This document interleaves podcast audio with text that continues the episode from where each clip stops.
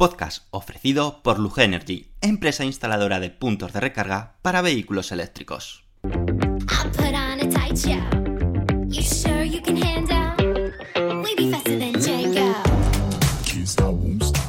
Bienvenidos al podcast de Somos Eléctricos. Yo soy Antonio Sánchez y te voy a acompañar durante los próximos 30-40 minutos que dura este podcast. El objetivo de este podcast es difundir y dar a conocer más sobre los vehículos eléctricos, energía sostenible y tecnología aplicada a los vehículos. El contenido del podcast contará inicialmente con tres apartados diferenciados. Por una parte, hablaremos de las noticias más destacadas ocurridas sobre vehículos eléctricos. Continuaremos con un apartado de Tesla, llamado Espacio Tesla, donde te hablaremos de curiosidades y experiencia de uso de un Tesla. Finalmente, acabaremos con preguntas y respuestas que nos hagáis llegar en los podcasts anteriores o a través de las redes sociales. Daremos respuesta a todas las dudas que te surjan. Y ahora sí, comenzamos el podcast número 143 de Somos Eléctricos.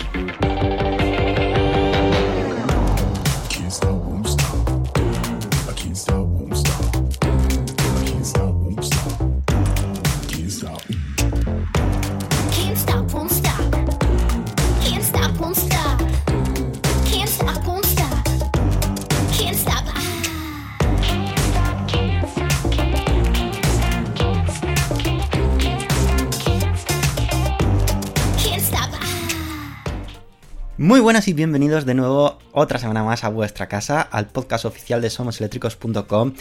Nosotros seguimos aquí, sigue siendo julio, muchísimo calor, época de vacaciones, pero no vamos a fallar ni una sola semana. Así que os vamos a acompañar en vuestras vacaciones, si alguno de vosotros la estáis disfrutando en este momento o lo vais a disfrutar próximamente. Y esta semana, pues el contenido que te traemos es de lo más interesante. La semana pasada estuvimos hablándote, si recordáis, de muchísimas presentaciones o estrategias, planes estratégicos de diferentes compañías. Pues bien, esta semana, el pasado 8 de julio, fue el turno de Stellantis.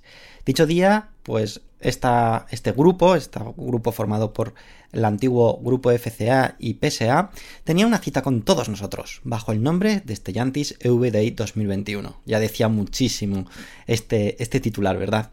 Y es que el grupo automovilístico ha presentado su estrategia de electrificación para los próximos años, tal y como os adelantamos en nuestra web hace unos días. El evento fue dirigido por el propio Carlos Tavares, consejero delegado de Stellantis, el cual dijo lo siguiente nada más empezar el evento. El cliente siempre está en el corazón de Stellantis y nuestro compromiso con este plan de inversión de más, atentos, de 30.000 millones de euros es ofrecer vehículos icónicos que tengan el rendimiento, la capacidad, el estilo, la comodidad y la autonomía eléctrica que se adapten perfectamente a su vida diaria. El propio Carlos continuó matizando todo lo que íbamos a conocer en el evento. Dijo esto, la estrategia que presentamos hoy enfoca la cantidad correcta de inversión en la tecnología adecuada para llegar al mercado en el momento adecuado, asegurando que Stellantis impulse la libertad de movimiento de la manera más eficiente, asequible y sostenible. Para ejecutar esta estrategia, pues como ya te he adelantado, Stellantis planea invertir más de 30.000 millones de euros hasta 2025, todo enfocado en electrificación y desarrollo de software, incluida inversiones de capital realizadas en empresas conjuntas para financiar sus actividades, mientras apunta a seguir siendo un 30% más eficiente que la industria con respecto al gasto total de CAPEX e I+D frente a los ingresos. En esta nueva etapa de electrificación, Stellantis y esto es un punto muy interesante que comentó, eh, quiere abarcar toda la cadena de valor. Esto significa que también contarán con su propia fabricación y abastecimiento de baterías para vehículos eléctricos, algo que estamos viendo que finalmente todos los fabricantes o casi todos los fabricantes están tirando hacia esta vía, de tener sus propias fábricas de baterías para sus propios coches eléctricos. Según los planes, esto significa que Stellantis se asegurará más de, 100, más de 130 gigavatios hora de capacidad para 2025, pudiendo duplicar esta cifra, es decir, a 260 gigavatios hora para 2030. Para ello están planificadas la construcción de un total de 5 gigafábricas repartidas en Europa y América del Norte, además de seguir contando con acuerdos de proveedores externos. Entre las previsiones de coste de las baterías, Stellantis confía que en 2024 el coste de la batería sea de un 40% menos que el coste actual, es decir, es un avance muy importante, y para 2030 añadir un 20% más. de ahorro. Como sabéis, una de las partes más caras de un vehículo eléctrico es la batería. Por lo tanto, si se logra reducir el coste productivo, pues el precio final de venta del vehículo en teoría debería de ser inferior. Es más, Stellantis ha puesto fecha al momento en el que creen que serán capaces de igualar el coste productivo de un coche eléctrico frente a un, coste de- a un coche de combustión y será en 2026. Dentro de la estrategia presentada también se quiso dar un valor especial a cada una de las 14 marcas que conforman actualmente Stellantis. Ya sabéis, las marcas que antes formaban Grupo PSA y FCA, que son unas cuantas, las cuales ahora tienen un nuevo lema o valor de la marca que fomentarán en los próximos meses y años.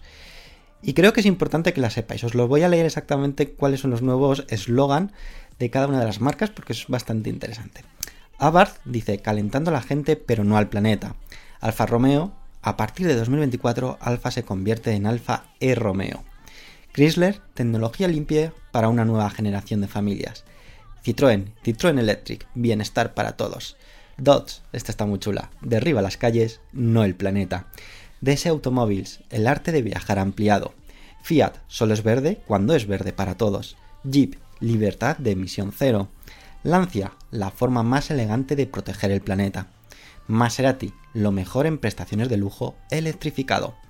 Opel o Vauxhall, ya sabéis que Vauxhall es utilizado en Reino Unido, lo verde es lo nuevo. Peugeot, convertir la movilidad sostenible en tiempo de calidad. Y creado para servir a un planeta sostenible. Como veis, eh, está todo, todo, todo enfocado a lo que es la movilidad eléctrica, vehículos 100% eléctricos. Otro anuncio importante por parte de Stellantis fue la presentación de un total de cuatro nuevas plataformas de desarrollo.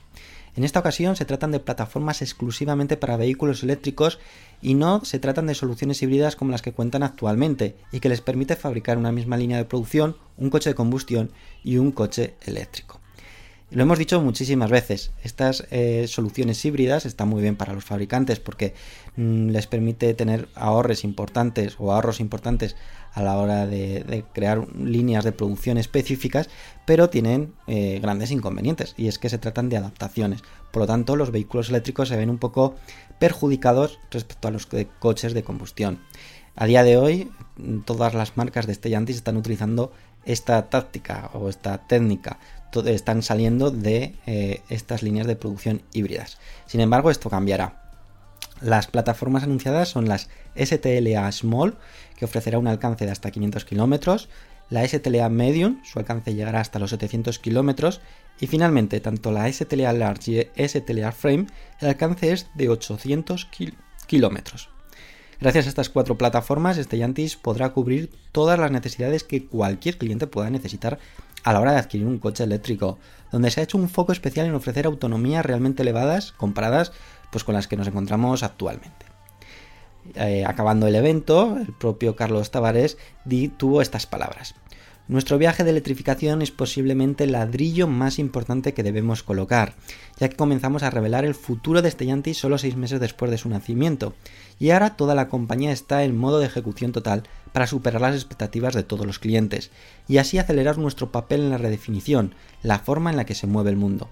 Tenemos la escala, la escala, las habilidades, el espíritu y la sostenibilidad para lograr márgenes de ingresos operativos ajustados de dos dígitos, liderar la industria con eficiencias de referencia y entregar vehículos electrificados que enciendan la pasión. Pues bueno, esto es lo que realmente Stellantis ha querido mostrar, presentar respecto a su gran estrategia eléctrica y que, bueno, tiene buenos cimientos y veremos sobre todo si se va acelerando todos los procesos que por lo que estamos viendo todos los fabricantes están acelerando al máximo estos procesos. ¿Y qué opinas tú sobre la estrategia de Stellantis? ¿Crees que la acertada? ¿No es la acertada? ¿Llega a tiempo? ¿Llega tarde? Bueno, como siempre, deja tu opinión en los comentarios y así lo podemos compartir la semana que viene con todos vosotros. Y ahora nos vamos a pasar a hablarte de Volkswagen. Pero antes hacemos un, paso, un, un alto en el camino. Dejarme que respire unos 5 segundos y os cuento lo que la noticia que tengo sobre Volkswagen. Vamos a ello.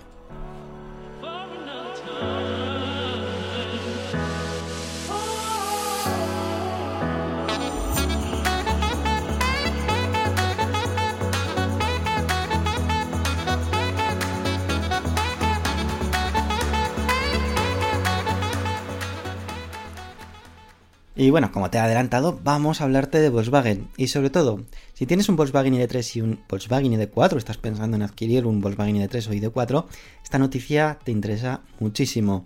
Y es que por fin va a lanzar las actualizaciones automáticas de forma inalámbrica en la gama ID. El camino pues ha sido larguísimo, pero por fin se empieza a ver la luz al final del túnel para todos aquellos propietarios de un vehículo de la gama ID de Volkswagen en cuanto a las prometidas actualizaciones de software vía OTA. Vía OTA significa de forma remota, de forma inalámbrica, que no tienes que ir al taller, sino que directamente se descarga el software en tu vehículo de forma inalámbrica. Desde el inicio, pues fue un camino tortuoso en cuanto al software. Incluso Volkswagen tuvo que tomar la decisión de lanzar el Volkswagen ID3 con una versión de software no completa para evitar más retrasos en el lanzamiento. Si recordáis, fue un momento bastante crítico para la propia Volkswagen. Sin embargo, ahora todo está más encarrilado y la versión ID Software 2.3 será distribuida a los First Movers Club de forma inalámbrica a lo largo del mes de julio. Estos First Mover Club son usuarios que tienen acceso anticipado a determinadas mejoras, como es el caso de esta actualización. Aún así, Volkswagen ha anunciado que posteriormente, en próximas semanas, llegará la actualización a todos los propietarios de un ID3 y de un ID4. El motivo de lanzar la actualización poco a poco y no de forma masiva tiene sentido, y es que eh, si detectan algún problema, mm, solamente van a tener que corregirlo en unos pocos coches y no a todos los vehículos que están eh, ya en carretera o en, circulación. Por lo tanto, es mejor primero hacer una prueba que son los sacrificados, los First Mover Club, que por una parte tienen esas ventajas de ser los primeros, pero también puede salirles rana la situación.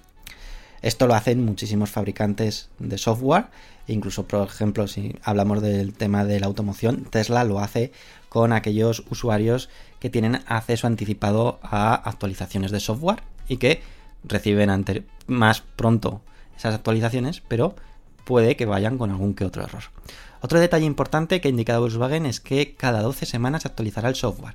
Es decir, esto significa que cada 3 meses, tal eh, y como ya se adelantó en su momento. Volkswagen ha optado por poner tiempos fijos a sus actualizaciones y no lanzar actualizaciones cada vez que se tiene una mejora como hace otro fabricante como es el caso de Tesla, el cual pues ya lleva años utilizando sus coches de forma actualizando, perdona, sus coches de forma periódica, de forma inalámbrica y sin tener que pasar por un taller. Es decir, esto parece muy novedoso, es algo que para los fabricantes es toda una novedad, pero que es algo que existe ya desde hace bastantes años. ¿Y qué va a incluir esta primera gran actualización? Pues bien, según Volkswagen, eh, dice que se haya centrado en esta primera gran actualización de dotar de muchas eh, mejoras funcionales. En lo que destaca la inclusión de una identificación mejorada, funciones de luz, reconocimiento de entorno optimizado y control dinámico de las luces principales, operabilidad mejorada y modificaciones de diseño para el sistema de infoentretenimiento, así como mejoras de rendimiento y estabilidad. Sin duda esta primera gran actualización pues pinta realmente bien, aunque lo interesante será ir conociendo esas futuras actualizaciones cada tres meses de qué incluirán o cómo lo gestionarán realmente. Finalmente, Volkswagen en la nota de prensa publicada ha querido detallar que en esta nueva era de la automoción, el hardware, lo físico, se estandarizará al máximo y las grandes diferencias o personalizaciones vendrán gracias al software, pudiendo activar o desactivar funciones adquiridas por los clientes. Esto también lo hemos comentado muchísimas veces y que es el futuro sin duda alguna. Y es que el, software cada vez va a tener más importancia. Y lo que es físico, el hardware, será eh, lo que se venda como base. Pero a partir de ahí, todo lo que vayas adquiriendo como paquetes será prácticamente software. Y ahí es, va a ser el valor añadido pues, de los fabricantes y que mm, las diferenciaciones o una de las importantes diferenciaciones entre una marca y otra. Así que veremos cómo lo va gestionando cada, fabricante en los próximos años y nosotros estaremos aquí para contarte cómo va evolucionando este tema. Y nos vamos de presentación. La próxima noticia es de presentación. Y no es de un coche eléctrico, sino de una moto eléctrica. Así que nos pasamos de, de un alemán a otro alemán. Y ahora sí que te ha dado una pista muy interesante de qué tipo de moto puede ser. Te lo cuento nada, en unos segundos.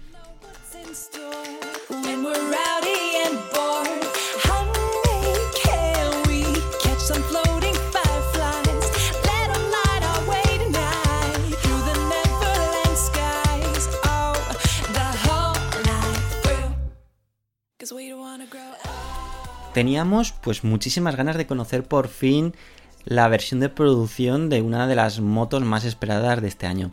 Te hablamos de la nueva moto eléctrica de BMW Motorrad. Por fin podemos decir que la espera ha terminado, ya que BMW ha presentado oficialmente su nueva scooter eléctrica BMW CE04, un nuevo vehículo de dos ruedas que viene a conquistar el mercado eléctrico. Después de ir conociendo pequeños detalles a lo largo del tiempo y ya en este año haber sido cazada en pruebas, era un secreto a voces que la misteriosa presentación del BMW Motorrad anunciaba para hoy iba a ser la esperadísima scooter eléctrica BMW CE04. El CEO de BMW, Oliver Zipse, dijo, dijo lo siguiente en la presentación. Esta BMW C04 es nuestra nueva estrella eléctrica para la ciudad. Combina la conducción eléctrica con la emoción y la diversión del motociclismo. La última tecnología y las mejores celdas de batería, que también proporcionan energía en el BMW iX. Al igual que la CE04, todos los futuros modelos nuevos de BMW Motorrad para la movilidad urbana serán puramente eléctricas. Como vehículo final de producción en serie del BMW Motorrad con Zenlink presentado originalmente en 2017 y de la que casi serie BMW Motorrad Definition CE04 presentada en 2020, esta BMW CE04 abre un capítulo completamente nuevo en la movilidad urbana de dos ruedas. Lo que más destaca la compañía de la nueva moto es su diseño, que a la vista está es realmente moderna y actual. Podéis ver vídeos y fotos en nuestra página web sobre esta, esta moto porque merece la pena, es la verdad muy muy chula. Así como sus funciones de conectividad y como no, que se trata de una moto totalmente eléctrica. El director de proyectos de esta BMW C04, Florian Ronhill, comentó lo siguiente sobre la moto. Esta BMW C04 es la continuación lógica y al mismo tiempo repensada de la estrategia de electromovilidad de BMW Motorrad. Las aglomeraciones urbanas son su elemento. Aquí es donde establece un nuevo punto de referencia, tanto en términos de tecnología como de estilo visual. El acabado de la superficie es de color blanco, complementado por secciones de color negro mate en las zonas delantera y lateral. Además incorpora llantas con aspecto de rueda de disco y un caballete lateral integrado. Como opción, esta BMW C04 en estilo Avantgarde se convierte en un vehículo en color gris metalizado, complementado con un asiento negro y naranja, un deflector de viento naranja y diversos gráficos. La nueva C04 incorpora compartimentos de almacenamiento en el lateral y en la parte delantera, pudiendo interactuar con el compartimiento lateral para el casco mientras está sentado. Algo que nos importa y nos interesa muchísimo es qué potencia tiene este. Bueno, esta moto está pensada para el uso urbano y ofrece una potencia máxima de 31 kilovatios, 42 caballos, que no está nada mal, y tiene una aceleración de 0 a 50 km hora en 2,6 segundos. Además, en la clase de vehículo de potencia reducida L3E A1 cuenta con una potencia de 23 kilovatios, 31 caballos, y su velocidad máxima de ambas versiones es de 120 km hora. Equipa un motor eléctrico de imanes permanente refrigerado por líquido montado en el bastidor y entre la batería y la rueda trasera, tal y como se utiliza de forma similar en los coches de BMW. Además integra una batería de iones de litio de 8,9 kWh, que esto va a proporcionar una autonomía de unos 130 km, 100 km de autonomía en la versión de potencia reducida. La nueva BMW C04 equipa tres modos de conducción, que es la Eco, Rain y Road. Como opción existe el modo Dynamic que proporciona una mayor aceleración. Seguimos hablando sobre la batería. Bien, respecto al tiempo de carga, BMW indica que puede realizarse en 4 horas y 20 minutos cuando la batería está totalmente descargada. Según el mercado, el cable de carga estándar con una capacidad de carga de 2,3 kW viene incluido de serie. En las mismas condiciones, con el cargador rápido que BMW ofrece como opción y que tiene una potencia de hasta 6,9 kilovatios, el tiempo de carga se reduce a 1 hora y 40 minutos, que está muy bien. En cambio, si se realiza una carga del 20 al 80%, el tiempo se reduce a solo 45 minutos con el cargador rápido opcional. En cuanto a la carga rápida en estaciones de carga o en, casas por, en casa por Wallbox, BMW indica que, al igual que en el caso de los coches de BMW, las soluciones de carga de la compañía también están disponibles para la BMW CE04. Incorpora pues, muchísimos aspectos eh, tecnológicos y que queremos destacar sobre todo la tecnología que incorpora. Y es que incorpora una pantalla TFT en color de 10,25 pulgadas con navegación integrada y características de conectividad de serie, como un compartimento de carga para el smartphone, como ventilación activa y un puerto de carga USB-C. La nueva scooter eléctrica de BMW también incorpora iluminación LED al completo, ofreciendo como opción los faros adaptativos Proud Light, que aportan más seguridad a la conducción nocturna y las funciones de iluminación Welcome y Goodbye. Goodbye. La verdad es que estéticamente es una moto muy, muy diferente, muy chula. Eh, ya nos sorprendió en su momento BMW con su primera scooter eléctrica. De nuevo, cuando nadie tenía una moto eléctrica o casi nadie se había atrevido a lanzar una moto eléctrica, BMW se atrevió y su diseño también era bastante chulo, bastante atrevido. Y con esta nueva BMW C04 eh, era, sí, BMW C04, pues lo han vuelto a conseguir. Tiene un diseño totalmente diferente y algo que creo que gusta muchísimo a los fabricantes es que cuando vas por la calle identificas perfectamente que se trata de esa moto y no de otra. Si la habéis visto, os invito a que compartáis vuestra opinión sobre su diseño, si os gusta o no os gusta. Y ahora vamos a iros a, hablarte de, de Niro, de Niro no, de Nio, perdonar, que tiene en mente pues algo que Tesla también tiene en mente. Uy, qué lío, ¿verdad? Venga, te lo cuento ahora.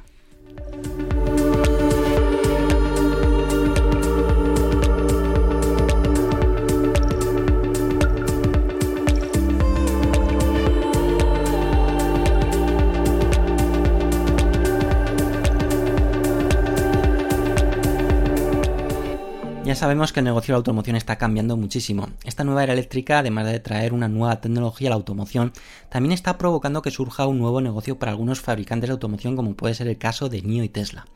Tanto NIO como Tesla cuentan con su propia red de estaciones de carga exclusiva para sus vehículos.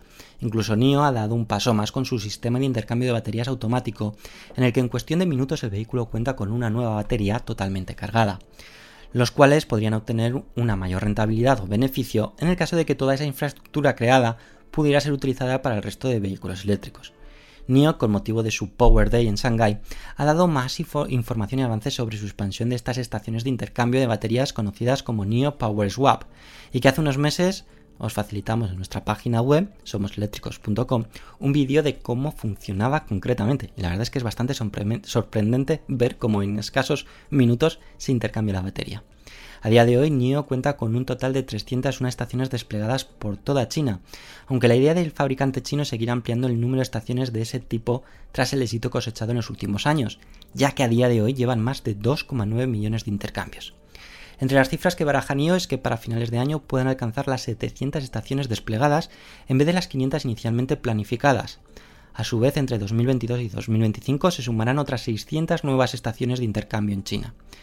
Para finales de 2025, NIO quiere que haya más de 4.000 estaciones de intercambio en todo el mundo y unas 1.000 unidades se estén ya fuera de China. Pero quizás lo más llamativo de este evento Power Day de NIO, además de facilitar los datos anteriormente comentados, es que está dispuesta a compartir sus logros y solución de estaciones de intercambio de baterías con la industria automotriz. Por el momento NIO no ha dado más detalles y si realmente a día de hoy cuenta con algún fabricante interesado en esta solución. Pero, como decimos, son decisiones muy importantes que tendrán que tomar estos fabricantes, como es el caso de NIO y Tesla, porque a día de hoy sigue siendo una ventaja competitiva de venta, una, yo creo que una eh, arma de marketing bestial. Muchísima gente aquí en España se compra un Tesla por los superchargers, no lo vamos a negar, aparte por otros motivos, pero sobre todo por tener esa seguridad de que casi vayas donde vayas vas a poder cargar tu vehículo sin ningún tipo de problema y que van a estar los cargadores activos y, funcionando eh, sin, vamos, sin problema alguno. Así que veremos a ver si NIO da el movimiento, veremos también si Tesla va dando el movimiento, porque son muchísimos rumores lo que eh, se está oyendo últimamente sobre liberar los superchargers y es una opción que está ahí. Y ahora es el momento de irnos al espacio Tesla, pero antes, como siempre, es momento de escuchar a nuestro patrocinador principal de este podcast, que es Luge Energy, y que, como sabéis, tiene un 15% de descuento preparado para vosotros si le decís que vais de nuestra parte. Así que no perdáis la ocasión, si tenéis que instalar un punto de carga, contar con ellos, o al menos que os faciliten una oferta o un presupuesto, irán a vuestra casa y estudiarán el caso eh, perfectamente y que tienen un montón de años de experiencia. Así que Vamos a escucharos, vamos a escucharlos y ya nos vamos al espacio Tesla. Si hablamos de coches eléctricos debemos hablar de punto de recarga, ¿verdad? Qué importante es tener el mejor cargador según tu vehículo eléctrico, con todas las protecciones para cargarlo de forma segura. Aquí debemos hacer mención especial a Lug Energy, nuestra empresa de confianza especializada en la instalación de puntos de recarga en garajes privados y comunitarios. Han instalado, atentos, más de 7.000 cargadores en España en los últimos 8 años. Por lo tanto, experiencia y casos tienen de sobra para que puedan cubrir todas tus necesidades.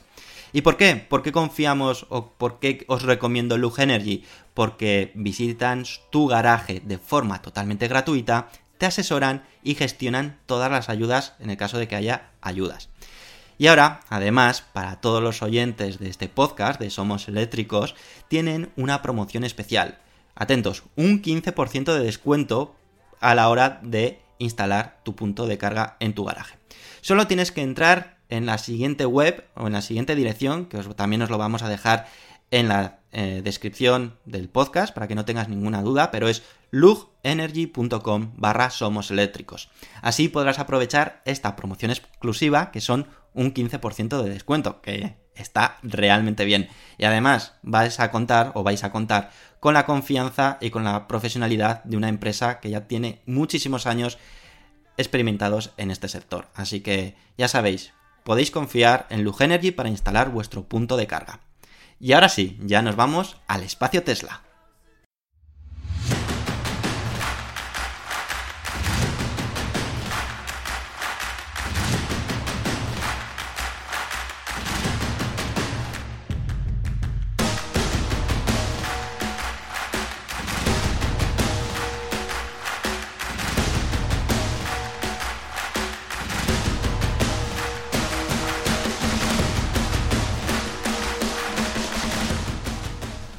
Menudo espacio Tesla que tenemos esta semana.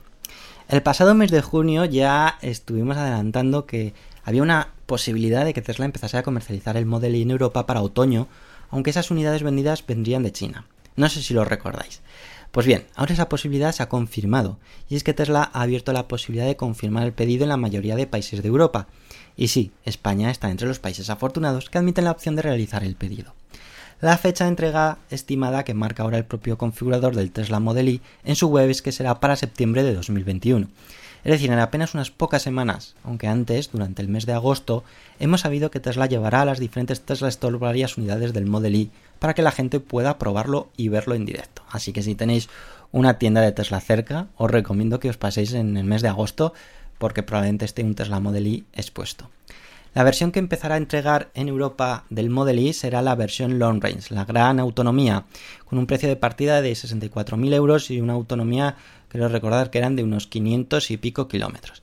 Mientras que la otra opción disponible, la Performance, su fecha estimada sigue siendo para 2022, por lo que sospechamos que estas unidades sí que se esperan ya a la puesta en marcha de la Gigafactory de Berlín. Por el momento Tesla no ha habilitado la opción del Model Y Standard Range Plus que se comercializa en China, y es que parece que dicha opción, la más económica, que creo que en China está por 39.000 euros, bueno, la conversión, 39.000 euros o dólares, se la reserva para el mercado chino, siendo la opción gran autonomía la opción de entrada para el mercado europeo, al menos en, esta primera, en este primer compás de comercialización. Es importante saber que el Tesla Model Y que se importa de China va a ser una versión, bueno, igual que la de China, y realmente similar a la que se fabrica en Fremont, es decir, la misma versión que tienen actualmente los estadounidenses. Pero sin embargo, va a ser una versión que es muy diferente a la versión que se fabricará en Berlín, ya que contará con nuevas baterías, las 4680, unas baterías estructurales y un chasis prácticamente fabricado con dos piezas. Es decir, son diferencias sustanciables. A pesar de que Tesla ha mantenido siempre la postura de que esperaría comercializar el Tesla Model Y en Europa cuando estuviese la Gigafactory de Berlín, los diferentes retrasos burocráticos han provocado pues, que tomasen esta decisión y así pues, cumplir con su promesa y no posponer el lanzamiento pues, unos meses más. La verdad que aquí la Gigafactory de Shanghai pues, va a salvar digamos el culo a Tesla respecto a la eh, mm, lanzamiento del Tesla Model. Y aquí viene la duda y es la pregunta que os hago. Pues aquellos que estáis esperando comprarse el Model Y, mm, ¿merece la pena eh, comprarlo ya? ¿O merecerá la pena esperarse a la versión mejorada del Model Y? Desconocemos si habrá correcciones de precio o no, pero por el momento esta es toda la información que se ha dado a conocer al respecto, bajo mi opinión y mi punto de vista. Yo si tú, a ver, si me tuviese que comprar un coche urgentemente y mi coche ideal fuese el Tesla Model Y, pues bueno, no esperaría. Pero si pudiese esperar o si puedo esperar, yo creo que me esperaría, aunque tenga que esperar unos cuantos meses más, a la versión que se fabrique en la Gigafactory de Berlín, porque según indican es un gran paso, es una forma totalmente diferente de fabricar un coche y viniendo de Tesla pues podemos esperar pues probablemente lo mejor. ¿Y tú qué harías? ¿Esperarías o te lo comprarías ya? Me encantará conocer tu opinión y compartirla la próxima semana. Y como estamos hablando de opiniones, vamos a ver qué habéis dejado de la semana pasada. Vamos a ello.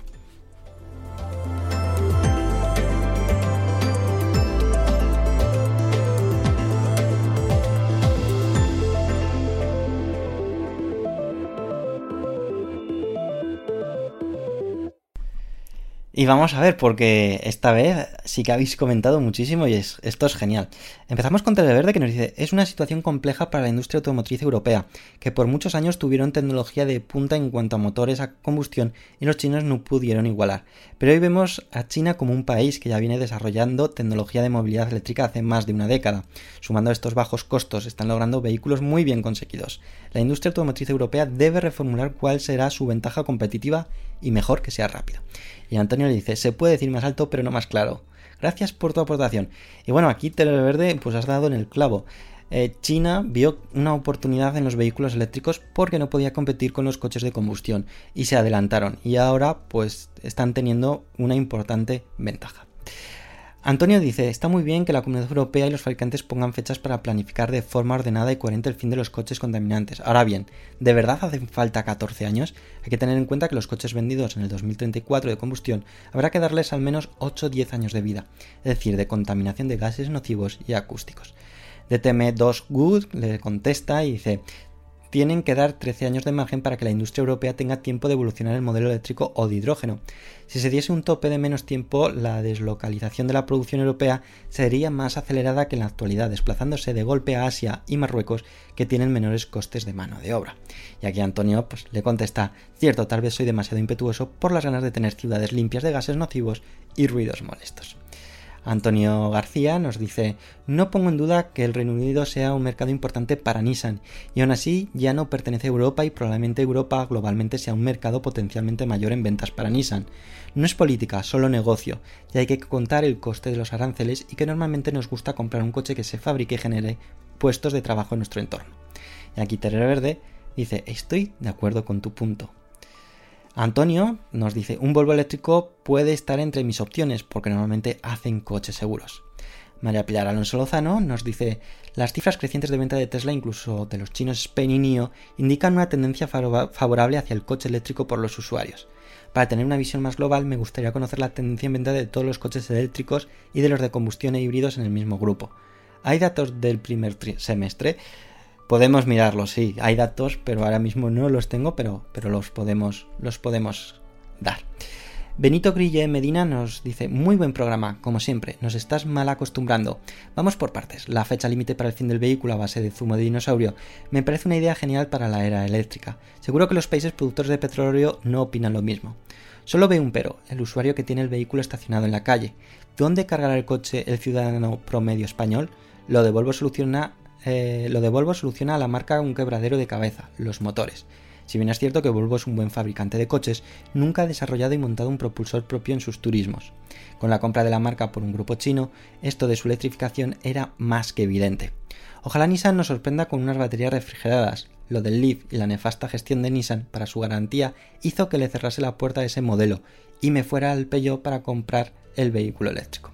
Renault podría dar en el clavo con el planteamiento que está tomando baterías más vehículo más tren propulsor 100% Renault. Eso podría ser o su alzamiento sobre las demás marcas o su total ruina.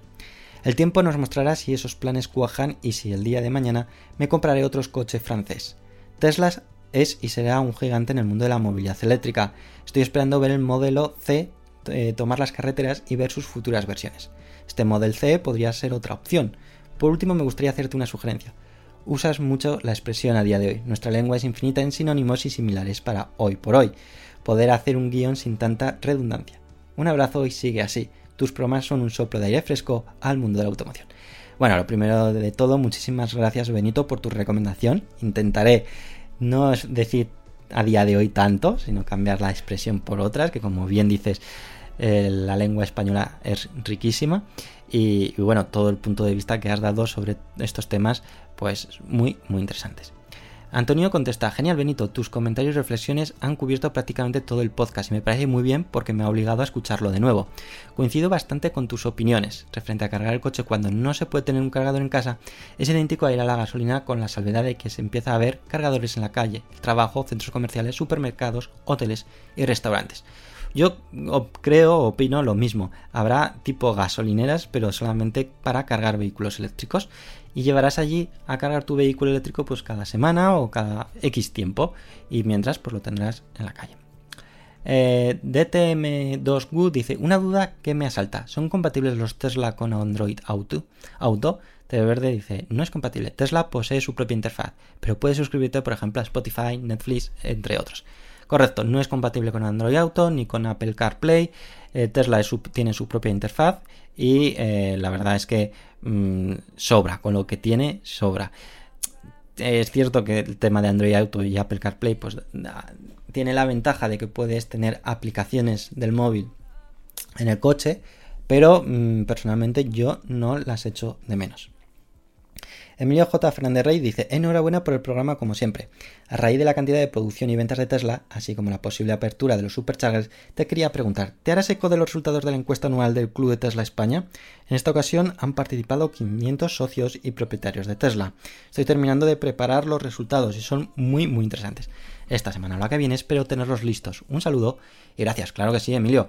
Eh, si nos los puedes facilitar cuando los tengas publicados, le daremos un, un repaso porque seguro que son muy interesantes. Antonio dice una encuesta muy interesante y me gustaría conocer esos resultados.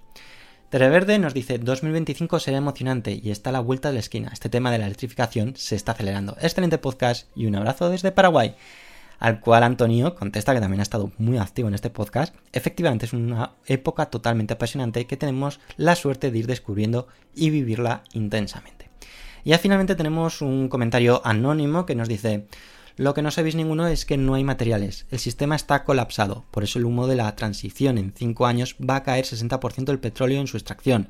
No va a haber plásticos en el mercado. Los coches no se van a poder exportar. No hay silicio. El cobre está flaqueando. Y se necesitaría 175 años para renovar el parque de coches.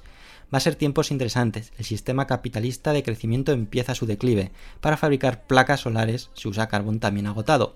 Las baterías usan cobalto. No da la vaca para tanto. Esto se tenía que haber hecho hace 20 años. Ahora será un sálvese quien pueda. Pues bueno, muchísimas, muchísimas gracias por vuestros comentarios. La verdad es que ha sido muy, muy interesante conocer vuestras opiniones. Y ya solamente me queda agradeceros a todos esos que habéis dado me gusta, que habéis sido Joan Colmo, Tere Verde, José Manuel García Vázquez, Tirchovitz, tú de la LJM, Alcibeni, Javier Rodríguez Delgado, Emilio J. Fernández Rey, Isan Zetsmar, Julio Vázquez Flores, Yello Fernández, Heavy04, Raunet, David Mauri Ortuño, Rafa Hernández Domenech, Asturnaz, Potro de Real, Antonio, Rodrigo RSA, Antonio García, Zen, Ángel Marco, Telmo Romero, Sondi Cacero, Mina77, Luis de Lugo, por Pergoles, Aitor Ordorica, Pepe28, Anton Paz, Goku, DTM2Gu, Antonio Carlos Ladrón de Hueva, Atanamir, Chancleta, Planchu, María Pilar Alonso Lozano, Salore, Benito Grille Medina, Mentalo y Eloy Asensio.